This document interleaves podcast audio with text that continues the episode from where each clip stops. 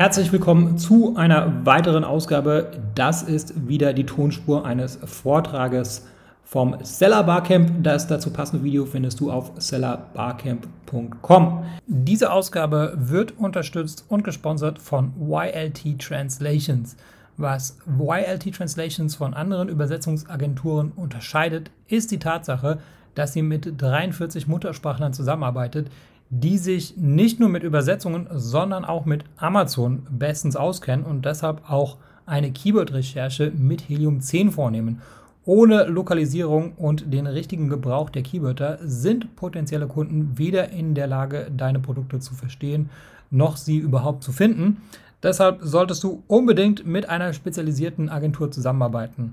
Als Hörer dieses Podcasts bekommst du von YLT Translations eine kostenlose Listing-Analyse. Besuche dafür die Webseite ylt-translations.com. Den Link dafür findest du natürlich auch in der Episodenbeschreibung. Auf der Webseite kannst du die Analyse und einen Telefontermin buchen.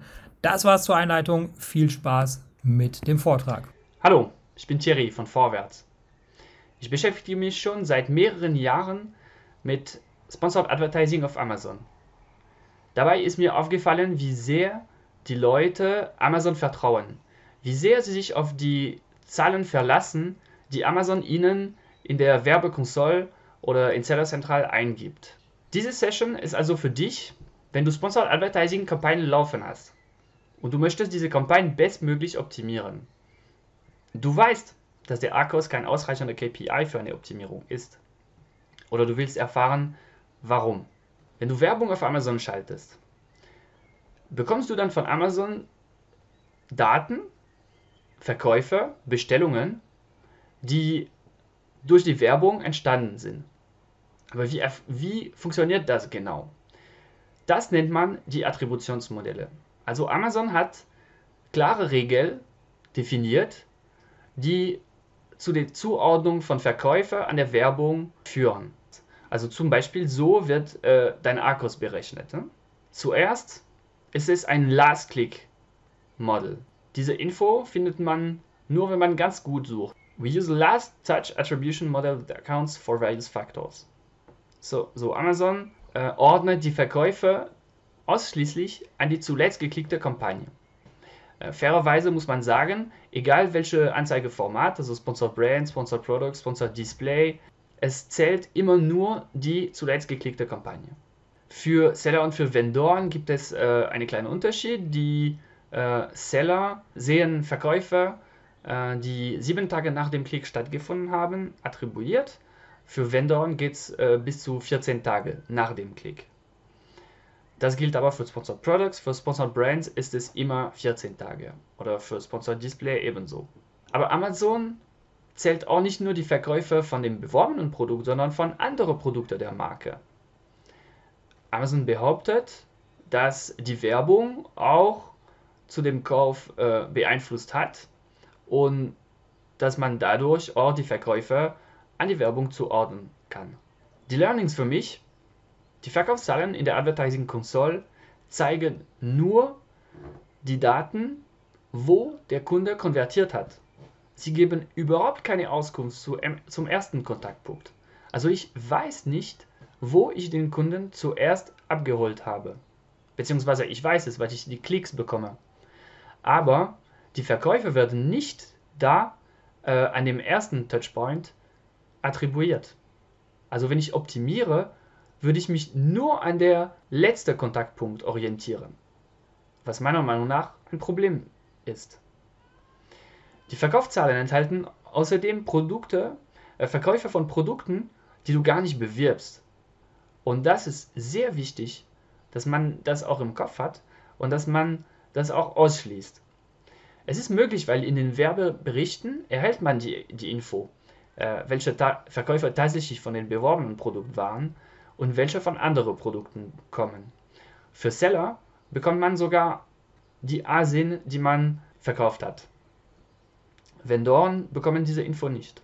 Also, optimierst du auf Keyword-Ebene, betrachtest du nur die letzte Aktivität vor dem Kauf. Und du verpasst da die ganze Customer Journey. Du weißt nicht, wo der Kunde sich zuerst mit deinem Produkt beschäftigt hat.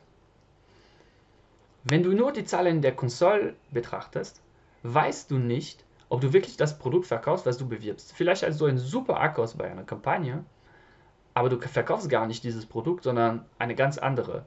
In diesem Fall stellt sich die Frage, soll ich wirklich dieses Produkt A bewerben, wenn keiner den kauft?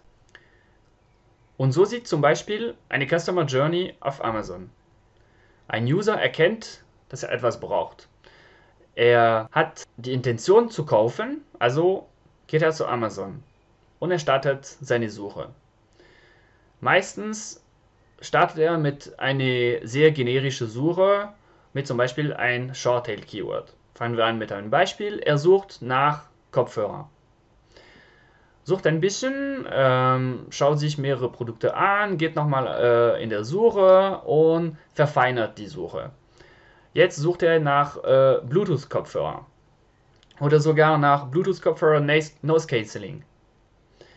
Und so geht er einfach weiter in seine Customer Journey und nähert sich an dem Kauf. Am Ende vielleicht äh, hat er sich schon eine Marke in Detail angeschaut und äh, will nochmal schauen, ob es noch andere Varianten von dem Produkt gibt. Also sucht er nochmal nach Bluetooth-Kopfhörer, Nose Cancelling, äh, JBL und kauft am Ende.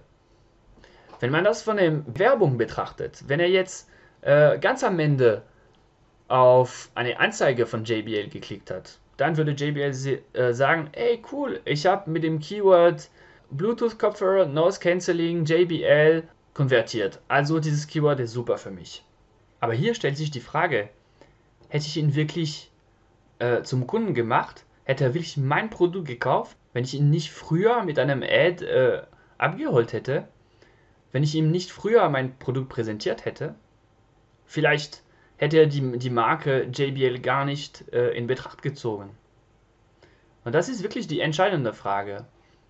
Also wenn man äh, seine Kampagne optimiert, muss man auch äh, die ganze Customer Journey betrachten. Je nachdem, wie teuer die Produkte sind, wie erklärungsbedürftig sie sind, äh, ist diese Customer Journey länger oder kürzer. Und so lösen wir das Problem mit FAPA, unsere KI-basierte Kampagnenmanagement-Tool. FAPA erstellt automatisch auf Knopfdruck vier Kampagnen für jeden einzelnen ASIN. Jede Kampagne hat nur eine Anzeigegruppe. Wir erstellen eine automatische Kampagne mit sehr niedrigen Bits, die quasi nur die Restplatzierungen abdeckt, und drei manuelle. Da trennen wir die generischen Keywords, also ohne Markenbezug, und die Keywords von meiner Marke und der der Konkurrenz. Und Fapa wird also versuchen, die Sales innerhalb dieser Gruppe, die wir in einem Portfolio packen, zu maximieren. Es interessiert uns nicht, wie, mit welchen Keywords wir dann konvertiert haben. FAPA ist in der Lage zu erkennen, wenn ich jetzt mehr in den generischen Short-Tail oder Long-Tail-Bereich investiere, kommt am Ende des Tages mehr Sales oder nicht. Und so kommen wir zu unseren Handlungsempfehlungen. Erstmal, schalte nur Kampagnen mit einer Anzeigegruppe und ein Produkt. Das ermöglicht dir wirklich zu sehen, habe ich mein beworbenes Produkt verkauft oder andere. Die Halo Sales sind im Endeffekt egal. Wir wollen das verkaufen, was wir bewerben. Wir machen auch nur eine Anzeigegruppe pro Kampagne, weil wir so die Möglichkeit haben, die Bits für jedes Keyword auf jede Platzierung anzupassen. Die Anpassung nach Platzierung ist nur möglich auf Kampagnenebene und die Bits platziert man auf die Keywords auf Anzeigegruppe-Ebene. Deshalb nur eine Anzeigegruppe pro Kampagne. Es gibt eine maximale Anzahl an Kampagnen in jedem Konto, das ist 10.000. Das heißt, in, mit diesem Modell können wir bis zu 2500 Produkte abdecken. Die Trennung der Keywords äh, Generic, Defensive, Competitor ist wichtig für die Analyse. Du musst in der Lage sein zu erkennen, was passiert, wenn ich mehr in Generic oder in Competitor investiere. Es ist auch keine Pflicht, die drei live zu haben. Die Trennung ermöglicht nur, das Budget richtig zu allokieren. Sehr wichtig ist auch, dass du Zeit an eine Kampagne gibst. Je nachdem, wie lang die Customer Journey für dein, deine Produkte ist, und das musst du wissen, kann es sein, dass wenn du erstmal in Kontakt mit dem Kunden kommst, dass es zwei Wochen dauert, bis der Kunde dann kauft. Und das muss man auch betrachten. Und im Endeffekt, die Wahrheit liegt in den tatsächliche Verkaufszahlen, also der Umsatz, den du in den Berichten unter Berichte und Statistiken findest in Amazon und nicht in den Advertising Sales. Bei FAPA machen wir das so. Du musst für jeden einzelnen ASIN ein Break-Even-ACOS eingeben, ein Target-ACOS und ein Monthly Budget. Und das war's schon. FAPA wird dann versuchen, die Verkäufe zu maximieren für diesen einzelnen ASIN. Ich hoffe, dass der französische Akzent dir nicht allzu sehr gestört hat. Wenn du mehr Infos oder wenn du Fragen hast über FAPA und, oder über meinen Vortrag hast, äh, kannst du mich gerne über äh, albrecht.vorwärts.com kontaktieren. Gerne auch über LinkedIn. Ich würde mich freuen über jeden Feedback oder Anregung. Vielen Dank. Ciao. Dieser Podcast wird unterstützt und gesponsert von dem guten Vladi von Sellerboard. Ich selbst habe mehrere Accounts und logge mich praktisch täglich ein. Sellerboard ist ein Profit- und Controlling-Tool für Amazon-Seller und aus meiner Sicht auch das genaueste, weil das Problem ist immer bei Amazon, du siehst sehr gut die Umsätze, aber du kannst nicht die Kosten, ähm, die im Zusammenhang mit dem Verkauf auf Amazon entstehen, den einzelnen Produkten zuordnen. Nicht so mit Sellerboard. Ähm, darüber hinaus gibt es noch ein paar weitere Features wie die Lagerverwaltung, ähm, ein PPC-Dashboard seit neuestem und auch, und das ist auch besonders spannend, die Erstattungen.